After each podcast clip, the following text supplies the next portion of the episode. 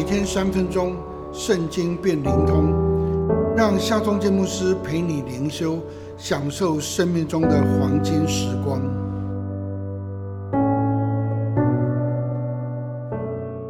四世纪二十一章二十五节，那时以色列中没有王，个人任意而行。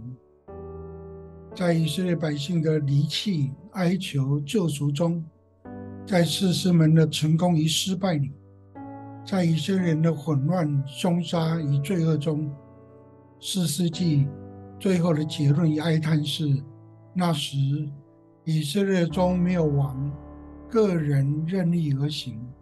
看来，四世纪是圣经中的悲剧，似乎使人抽离希望，落入绝望。然而，接续四世纪的是圣经中的小品传记的《路德记》。《路德记》的时代背景，正是当四师秉政的时候，国中遭遇饥荒。所以，《路德记》的作者似乎也没有否认四世纪是圣经中的悲剧，是使人落入绝望的一卷书。但是呢，《路德记》的最后结果呢，记载了外邦女子路德生了俄贝德。俄贝德生耶西，耶西生大卫，后来大卫做王。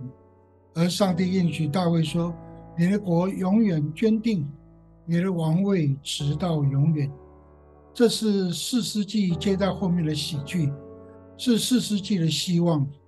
以色列中没有王的境况终结了，个人任意而行的背离跟咒诅不再有了。基督坐在各个他的宝座上，他做王直到永永远远。我们就顺服于跟随，我们并要与他同死同活，一同作王。我们可以跨越过四世纪的悲剧循环，进入上帝的命定与赏赐，为上帝而活，显出上帝的荣耀与尊贵。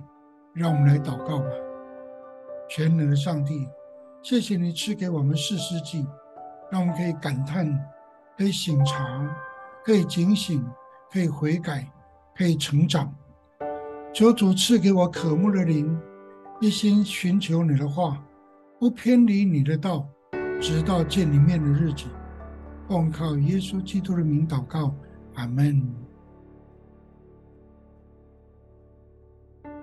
让我们来祷告，全能的上帝，愿你赐下信心勇气，让我们面对困难。